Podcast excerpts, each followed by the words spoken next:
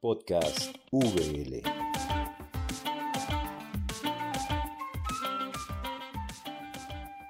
Muy buenas a todos y a todas, bienvenidos y muchas gracias por acompañarnos a este podcast de la Universidad Bíblica Latinoamericana. Mi nombre es Raquel Huerta, soy estudiante de licenciatura de Ciencias Teológicas y al día de hoy vamos a compartir con dos personas muy especiales con las que he compartido eh, durante estos meses lo que es la mesa número 5 de la consulta teológica que realizó la Universidad Bíblica este año. La mesa 5 hablaba de la pedagogía de la fe y hoy tenemos a la persona que la condujo, que es la profesora Ruth Guindas, y también tenemos a una persona muy especial, voy a dejar que ella se presente, que se llama Jocabet Solano. Entonces, empecemos por la profesora Ruth. ¿Cómo está usted el día de hoy?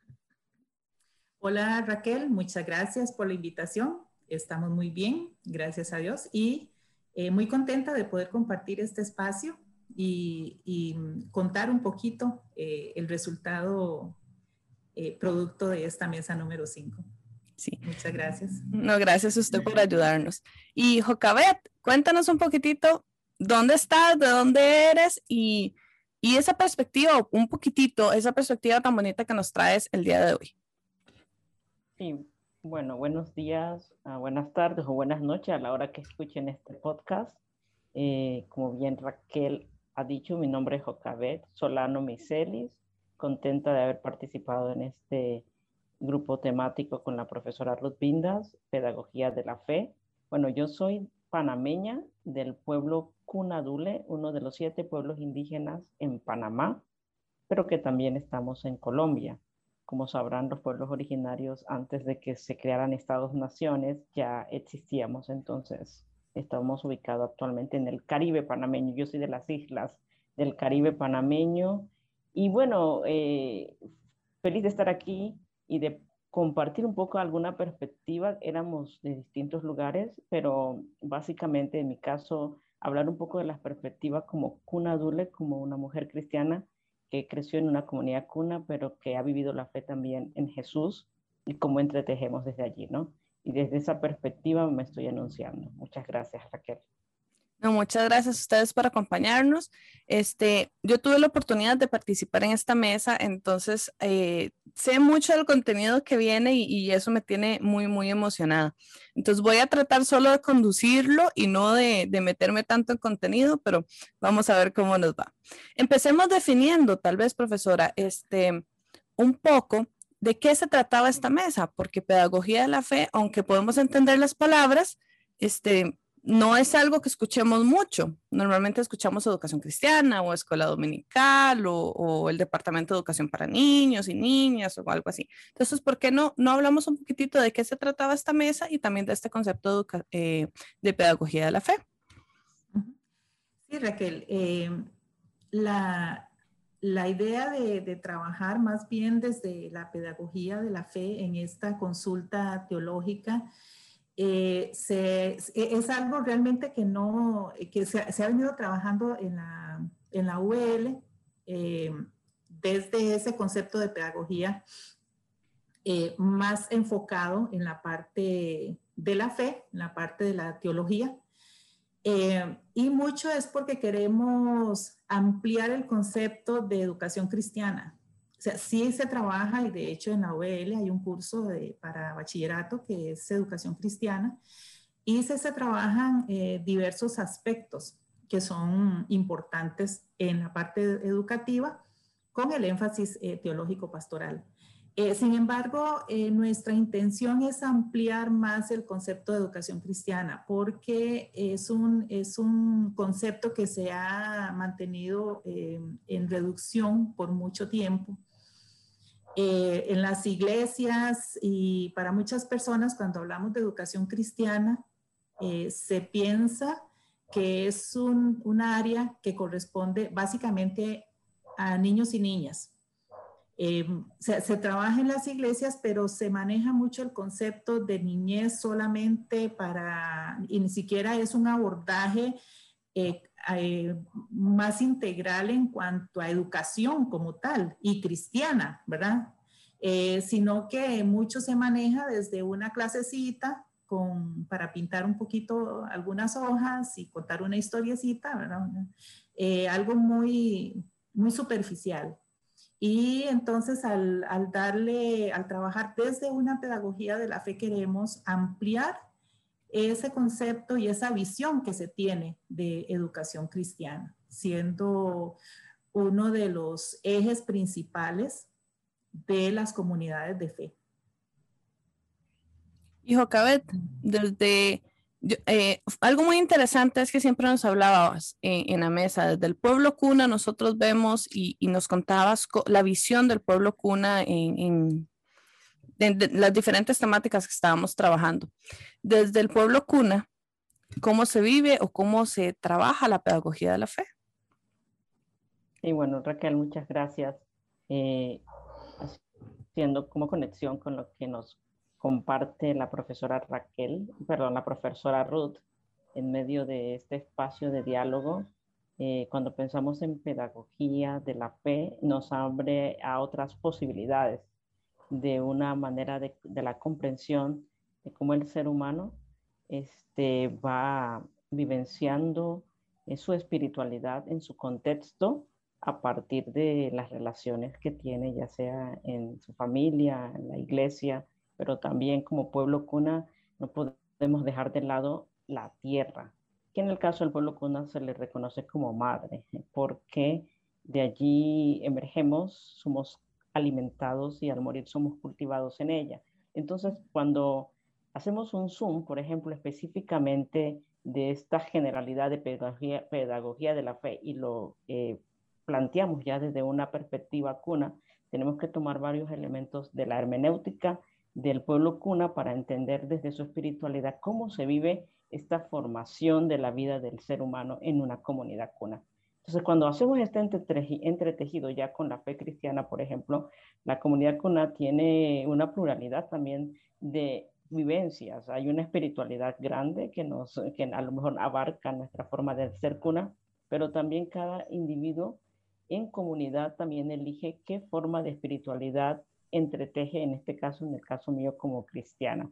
Entonces, yo creo que es muy importante lo que dice la profesora Ruth con relación a, mirar mucho más allá de la escuela dominical, no como reducir la escuela dominical, sino como realmente maximizar el potencial de lo que significa una educación cristiana en este sentido, y por eso pedagogía la fe abarca las relaciones totales del ser humano en su caminar con Jesús desde su espiritualidad. En este caso, yo me enuncio como una mujer cunadule que vive su fe a partir de su identidad como cuna. Muchísimas gracias, Jocabet. Bueno, como ustedes acaban de ver, nosotros vamos a ver eh, esta mesa de dos perspectivas. Eh, la profesora Oro nos va a presentar las perspectivas de muchas personas que estábamos ahí, que estamos acostumbradas a vivir en ciudad. Y, este, y Jocabet nos va a presentar la perspectiva desde de, el pueblo originario cuna y tal vez en algún momento se pueda mencionar este, un poquitito que hablamos de otros pueblos originarios de Perú. Entonces va a ser muy bonito poder ver toda esta cantidad de perspectivas que también vimos cuando trabajamos en, en las distintas este, mesas, bueno, en las distintas eh, encuentros que tuvimos. Y entonces empecemos por desafíos, porque encontramos muchos desafíos en esta mesa, este, especialmente a la hora de enseñar, y fue muy, muy rico poder ver em, las diferentes perspectivas. Teníamos gente de Argentina, había gente en Estados Unidos, latinos viviendo en Estados Unidos, teníamos eh, personas del pueblo cuna y también teníamos de Perú. Este, entonces, eh, tal vez empecemos con la profe Ruth. ¿Qué desafíos encontramos en esta mesa? Bueno, Raquel, eh, muy interesante lo que nos planteas ahora para comentar con respecto a los desafíos. Creo que esto fue uno de los elementos más importantes y, que para mí resultaron muy enriquecedores en este proceso de diálogo de la consulta de esta mesa de pedagogía de la fe. Y como mencionaste antes, eh, eh, vamos a estar conversando de dos vertientes que surgen de ese diálogo, de esa mesa en particular. Sin embargo, no fue algo que tuvimos planeado en un principio, sino que cuando nos reunimos como mesa y empezamos a dialogar desde, desde nuestras historias, desde dónde venimos, desde la experiencia de, de nuestra niñez en todo este proceso de, de, educación cristiana.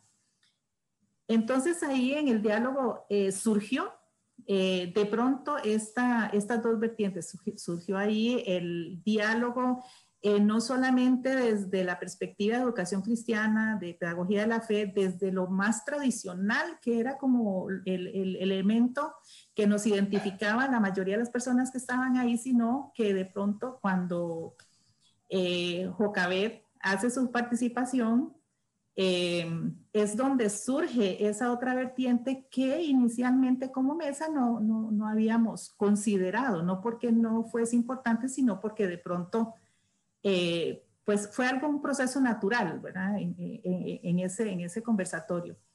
Entonces, desde ahí a mí me parece que, que, eso comenzó a generar una riqueza de diálogo que es parte de lo que queremos compartir en esta mañana. Entonces, eh, creo que uno de los principales desafíos en esta área de pedagogía de la fe resultó ser precisamente esa esa no apertura, porque desde la VL siempre nos hemos preocupado porque haya apertura a las diferentes eh, formas de pensar, diferentes teologías, pero ya en un momento tan concreto como el diálogo desde educación cristiana y poder ver una perspectiva diferente desde los pueblos originarios, eh, para mí eso le dio un giro muy rico al diálogo en esta mesa.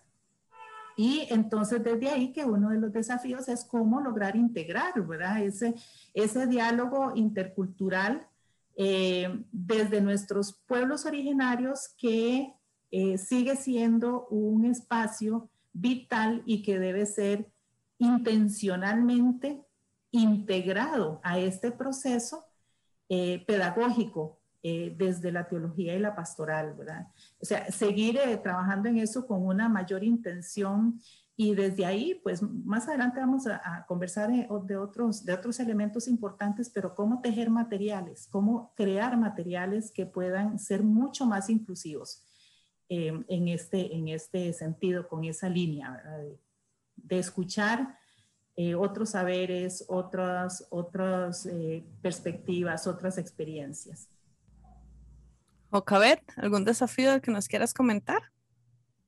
Sí, bueno, eh, creemos que un desafío eh, de que compartimos, no solamente nosotros, sino para la vida eh, eclesial, tiene que ver con el reconocernos a nosotros en un continente muy plural. Este reconocimiento de las diversidades en la cual estamos inmersos y Allí lo que menciona la profesora Ruth con relación a los pueblos originarios, pero también afrodescendientes.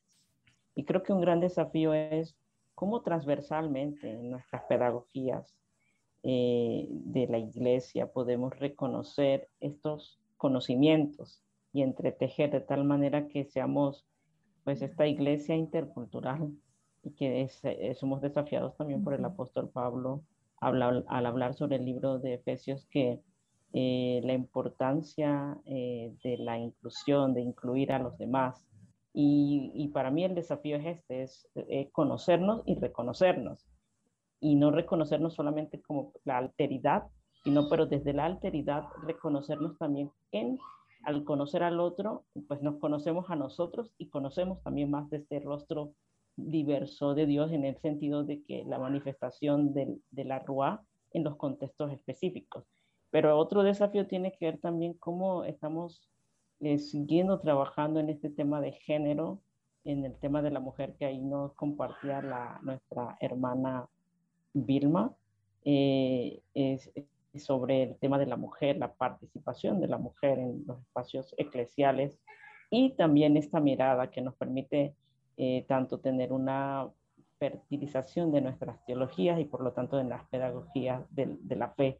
En este sentido, yo creo que son grandes desafíos, tanto lo que menciona la, profesora Ruth de la interculturalidad en el tema de, de no como un eh, concepto solamente este, eh, folclórico, ¿en qué sentido? Donde decimos incluimos indígenas, incluimos negros, incluimos mujeres, porque políticamente es correcto, sino más allá de eso, realmente reconocer el conocimiento y el saber de, de estos contextos para enriquecer nuestras vivencias de fe. Y yo creo que allí hablábamos un poco con relación a lo que se hablaba de la epistemología, ¿no? de dónde parten y cómo los pueblos indígenas entienden más allá de una epistemología la sabiduría desde el corazonar de un pueblo. Y yo creo que estos son grandes desafíos. Bueno, hay muchos más, pero mencionar algunos que se comentaron. Gracias, Jocabet. Hay uno que yo quiero, voy a mencionar y, tal vez permitimos que ustedes lo desarrollen, pero fue uno que, que, que yo llevaba, pero me di cuenta que todos teníamos, y es el adultocentrismo de la iglesia. ¿verdad? cómo la iglesia está centrada para los adultos, todo es para los adultos, y los niños y las niñas tienen su espacio en escuela dominical. Es como, como una barrera que hay ahí, ¿verdad? La educación es para niños y lo, la iglesia, lo demás es para el adulto. Entonces, eh, eso fue algo que hablamos muchísimo durante, durante, creo que todas las mesas, el tema salió, todos los encuentros. Entonces, ¿por qué no hablamos un momentito de, de este tema, profesora Ruth? Eh, sí, Raquel, es un, un, tema muy importante porque a pesar de que se ha tratado de, de, de, mm, reducir un poco ese, ese adultocentrismo en las iglesias, sigue estando ahí presente. Y como bien lo mencionas, eh, se observa mucho en las dinámicas eh, de, las, de las iglesias cuando se elaboran las en los programas de, de las iglesias, no solamente el espacio de, liturgia, sino que a mí siempre, bueno, desde hace mucho tiempo que, que, que, me llama la atención el hecho de que las personas adultas, y principalmente no solamente adultas, sino que en un alto porcentaje, principalmente varones, ¿verdad? Porque todavía nos cuesta mucho o les cuesta mucho a muchas... Eh, congregaciones eh, visualizar eh, el liderazgo de las mujeres, ¿verdad? Reconocerlo. Entonces, es un espacio adultocéntrico eh, y machista, ¿verdad? Entonces, hay que, reconocerlo y hay que identificarlo y hay que nombrarlo, porque si no, no, no logramos ir erradicando poco a poco esas malformaciones. Y si estamos hablando de cómo potenciar una pedagogía de la fe, pues entonces hay que empezar a erradicar, a desaprender para comenzar a aprender unos nuevos, eh, nuevos roles, nuevas formas de hacer iglesia, ¿verdad? De, ser comunidad de fe. Entonces, eh, creo que es un elemento muy importante. Eh, les mencionaba que hay, hay algo que a mí me llama la atención y yo me pregunto, ¿por qué cuando se elabora un programa en las iglesias, sea la forma en que lo haga mensual, trimestral, anual.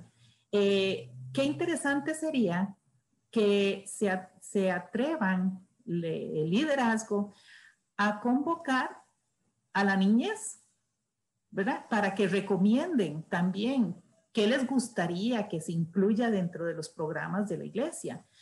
Eh, otra vez, no solamente el hecho de que como son niños y niñas, entonces ellos tienen su espacio una horita o 45 minutos cada domingo, ¿verdad? Y ahora con este problema de la pandemia ya ni siquiera tienen ese espacio los niños y las niñas, sino que eh, posiblemente virtual y en algunos momentos, ¿verdad? Eh, o sea, no, no, todas, tampoco no todos los grupos es posible y ni todas las personas pueden tener el acceso a Internet que se requiere o a las eh, eh, a otras eh, herramientas tecnológicas como para que los niños y las niñas puedan tener ese tipo de participación.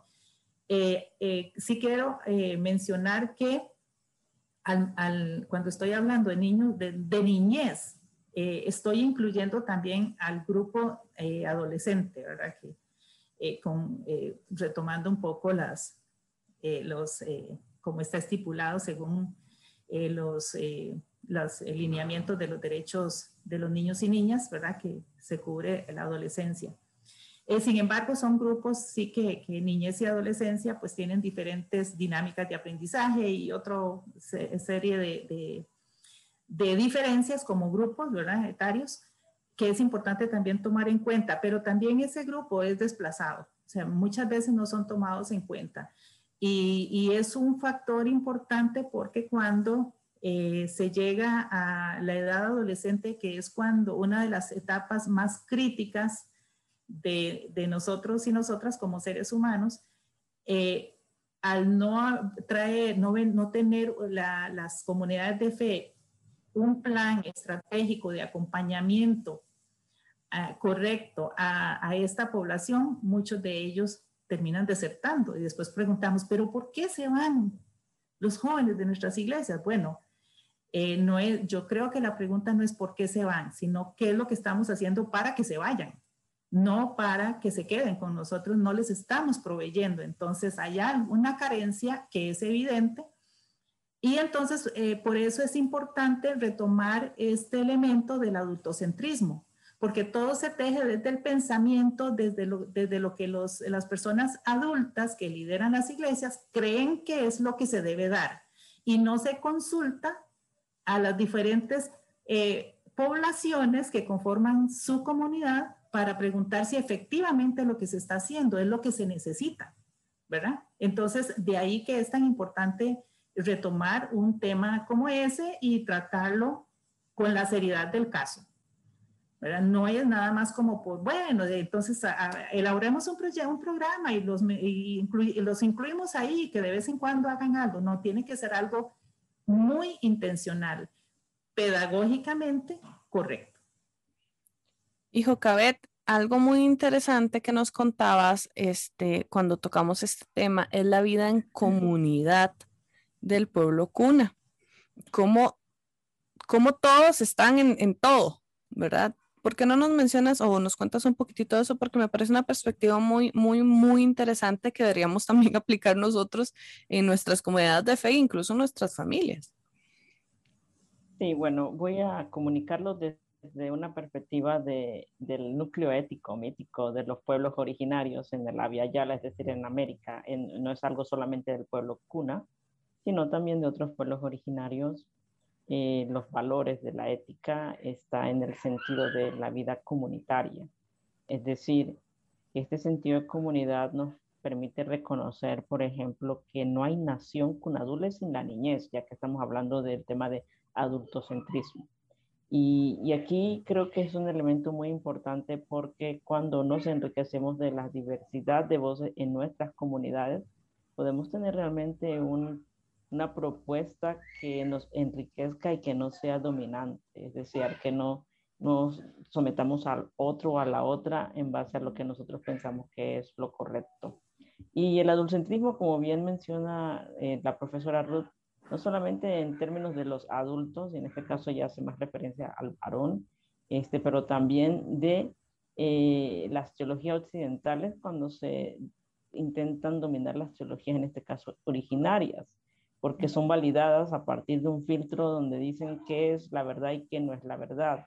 Yo creo que en este sentido la vida en comunidad nos, eh, nos permite ser librados de esa tentación que a veces está en esta ambigüedad del ser ser humano de el creer que pues por tener a lo mejor algún título académico o en este caso por ser de algún contexto eh, o por ser de ser hombre o, o el tema o por ser eh, mestizo y no indígena, por ejemplo, eh, para poner algunos ejemplos, por ser adulto y no niño, o ser hombre y no mujer, eh, nos, nos, nos, en la vida en comunidad en este sentido nos permite ser librados de esa tentación. Si realmente entendemos, por ejemplo, qué hace el pueblo cuna, para poner un ejemplo específico.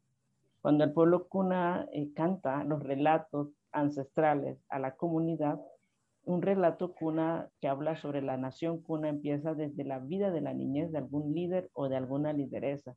Es decir, no podemos hablar de la vida de este líder o esta lideresa de la comunidad cuna desde que es adulto, sino desde que es niño y de que es niña. Eso significa entonces la importancia de este recorrido de la memoria histórica en la niñez, que obviamente uno va creciendo en las etapas de la vida pero que no se puede hacer sin, sin este momento preciso que es cuando uno está pequeño, ¿no? Por otro lado, el tema del, el, hay un concepto muy, muy enriquecedor por lo que una sobre la casa, que se llama nega, eh, y hay relatos sobre la casa. Poner otro ejemplo más, una, es por ejemplo la casa, cuando construyes una casa, reconoces que tienes distintos palos, pero el palo que está en el centro puede ser un palo muy fuerte, pero el palo que está en el centro le conversa a los palos que son más pequeños, le dice, yo no puedo sostener la casa sin ustedes. Entonces, la metáfora lo que quiere decir es que a la final cada persona en la comunidad es tan importante para sostener la casa. Si ese palo no sostiene la casa, no es una comunidad. Y lo podemos entonces, esta analogía, tomar en la iglesia. Sin la niñez, sin las mujeres, sin las diversidades, no es iglesia. Entonces, ¿cómo ser iglesia, por ejemplo, sin la niñez? ¿Somos iglesia sin las comunidades indígenas? Son preguntas que, que nos permiten entonces adentrarnos al tema que estamos conversando. Gracias, Raquel. No, gracias a ustedes. Y, y esta es apenas una, como una probadita de, de, de, lo que hicimos. Les recuerdo este, que todo esto va a salir publicado el próximo año, este, junto con algunos artículos y cosas este, que estuvimos hablando y conversando durante toda esta consulta que llevó varios meses. Entonces, hoy es nada más como una pincelada, como ver un poquitito los temas. Entonces, este, por tiempo, voy a pasar a las conclusiones, pero en las conclusiones podemos hablar un poquitito más de, de esto. ¿A qué conclusiones llegamos en esta mesa? ¿Qué sigue después de esto? Profesora Ruth. Eh, sí, Raquel. Eh, mira, conclusiones eh, son bastantes. Para enumerar algunas que, creo que es importante retomar, la importancia nos dimos cuenta que es de vital importancia, por ejemplo, algo que ya mencionó la compañera Jucabet con respecto al, reconocimiento del liderazgo de las mujeres, ¿verdad? que es muy importante. Y esto es algo que, creo que más que, es que no se ha querido ver, porque si analizamos eh, según las estadísticas, según las encuestas, la, mayoría de las comunidades de fe son compuestas por mujeres que son las que llevan en mucho la carga eh, en, varios aspectos, ¿verdad? De las comunidades de fe. Sin embargo, eh, son relegadas a otros espacios donde se les invisibiliza. Entonces, es necesario esa recuperación a través de una correcta eh, pedagogía de la fe, eh, es que puede entonces eh, irse recuperando estos espacios, irse abriendo estos espacios para, para liderazgo de las mujeres. También nos, nos dimos cuenta o quedó más visibilizado la necesidad de una adecuada formación para las personas que trabajan en el área de educación cristiana en las iglesias. Eh, retomando un poco el aspecto de la niñez, muchas veces en muchas eh, congregaciones, eh, el cuidado de los, de los niños y de las niñas se asigna a personas, bueno, que, que no tienen mucha experiencia, quizá que son personas muy jovencitas, porque, qué sé yo, por ejemplo, eh, si lo vemos en, en, las, en los departamentos de, de clase cuna, eh, muchos dicen, bueno, que vaya eh, esta persona porque no tiene, no tiene formación bíblica, ¿verdad? Y como no se necesita para que trabaja, para que atienda a este grupito, ¿verdad? Estos niños que, que no hacen nada más que, que llorar y a veces molestar, interrumpir, entonces asignemos a esta persona. Se les olvida que los primeros seis años y particularmente el primer año de formación y aprendizaje de la niñez, ese es, es un año vital, ¿verdad? Eh, eh, tiene, entonces, quizás los niños no pueden hablar, no pueden eh, aprender textos de memoria, porque eso es la, la, la, costumbre, ¿verdad? Memorizar.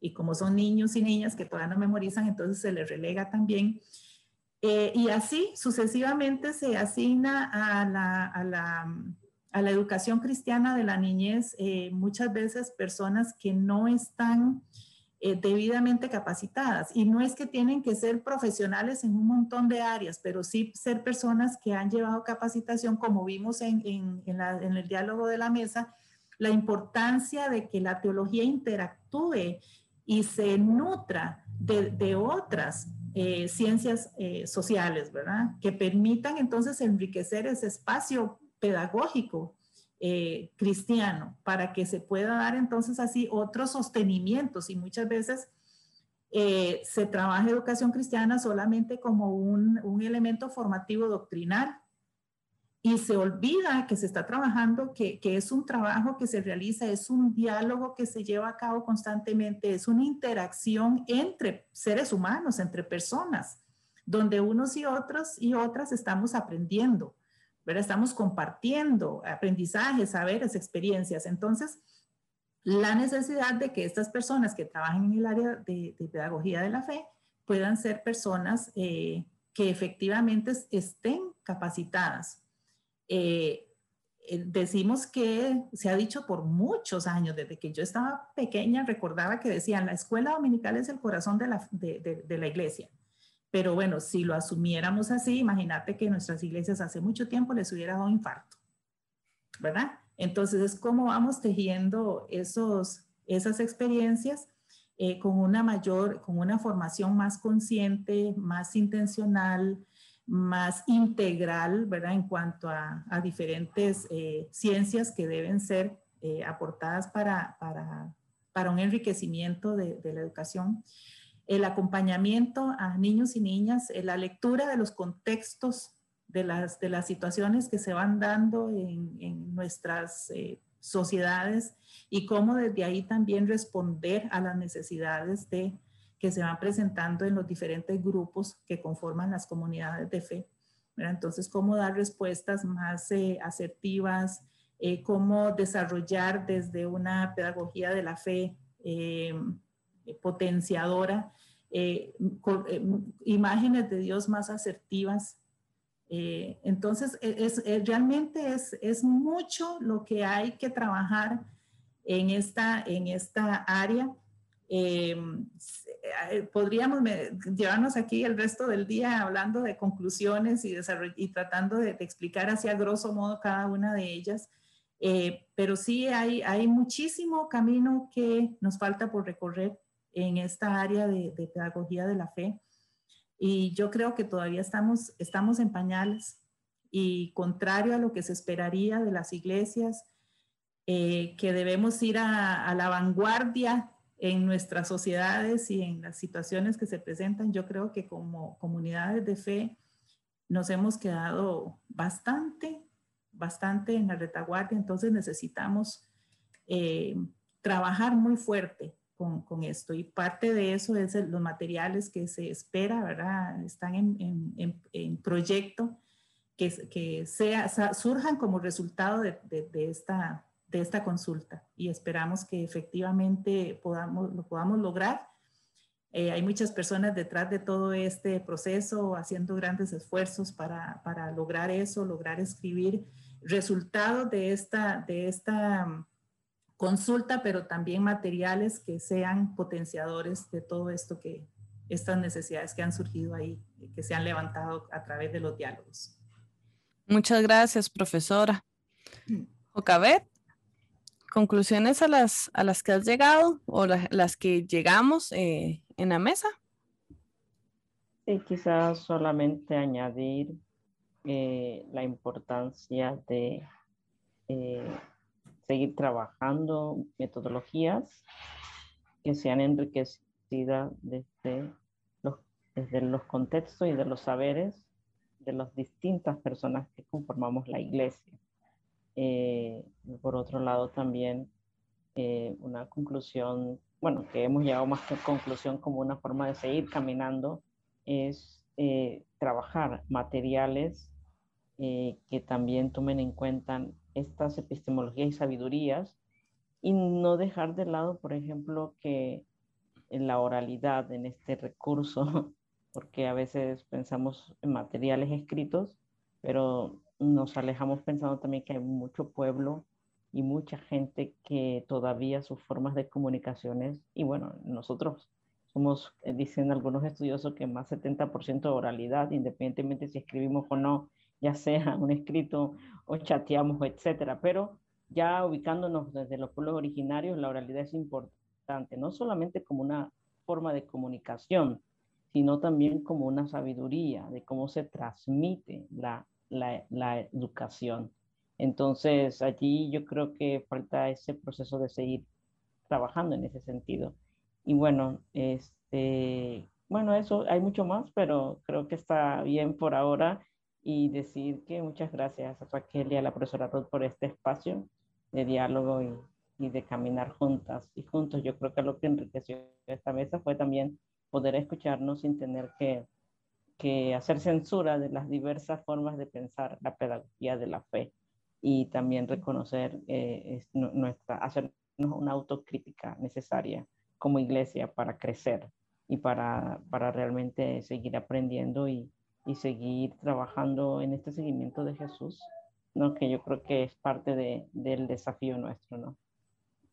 Bueno, muchas gracias, Jocabet. Y definitivamente fue mucho lo que hablamos, mucho lo que conversamos y muy poco lo que pudimos eh, eh, expresar por acá, pero de verdad les invito el otro año a estar atento a nuestras redes para que vean todas las, las publicaciones que vamos a realizar este, nuevamente agradecerle a la profesora Ruth Bindas, a Jocabet por, por participar en esto y a todas las personas también que participaron en esta mesa, que al final del video van a encontrar unos créditos de las personas que coordinaron toda la consulta teológica y también específicamente los que participaron en esta mesa.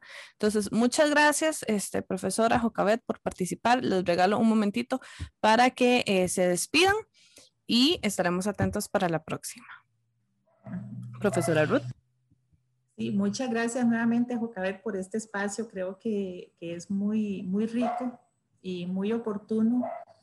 Y es una forma bastante grata, creo yo, de, de poder compartir con muchas, muchas personas eh, que no sabemos eh, quiénes, ni dónde, eh, ni cuándo, pero, pero que es parte de, que todos, todos y todas somos parte de este proceso, ¿verdad? Enriquecedor y entonces muchas gracias por, por darnos la oportunidad de participar. Y como bien decías hace un momento, eh, dentro de no mucho tiempo eh, va, a va a estar disponible eh, los, los, resultados de, de, esta, de esta consulta teológica. ¿Ocabe? Bueno, Docus Nuedi, Gwyneth Gan, Avia Yala, Ginedi. Bueno, muchas gracias a nuestras hermanas y hermanos en el Avia Yala y Esperamos que sea solamente una punta de lanza para seguir reflexionando sobre el tema de pedagogía de la fe. Gracias a Raquel y a la profesora Ruth también por este espacio.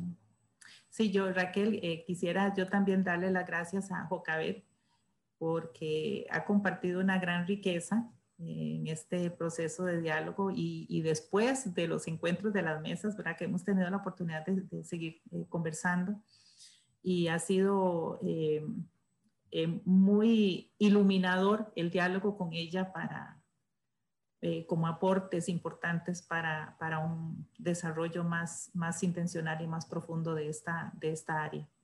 Muchas gracias, Jocabet. Bueno, muchas gracias eh, a ambas por compartir este espacio también con, conmigo y muchas gracias a todas las personas que nos están viendo o escuchando este, porque definitivamente el podcast sin ustedes no funciona. Les recuerdo que este es el último episodio de lo que fue la consulta teológica, eh, pero el otro año vamos a tener más información al respecto. Gracias a todos los que estuvieron con nosotros y muchas gracias a todo el equipo que estuvo detrás de esta consulta, que fue maravillosa, estuvo muy bien preparada. Hubieron muchas charlas este, antes del, trabajo de mesas. Ustedes las pueden encontrar en la página de Facebook, en, en, la sección de videos, ahí están grabados. Y sin más, pues me despido. Muchísimas gracias a todos ustedes y nos vemos en la próxima. Hasta luego.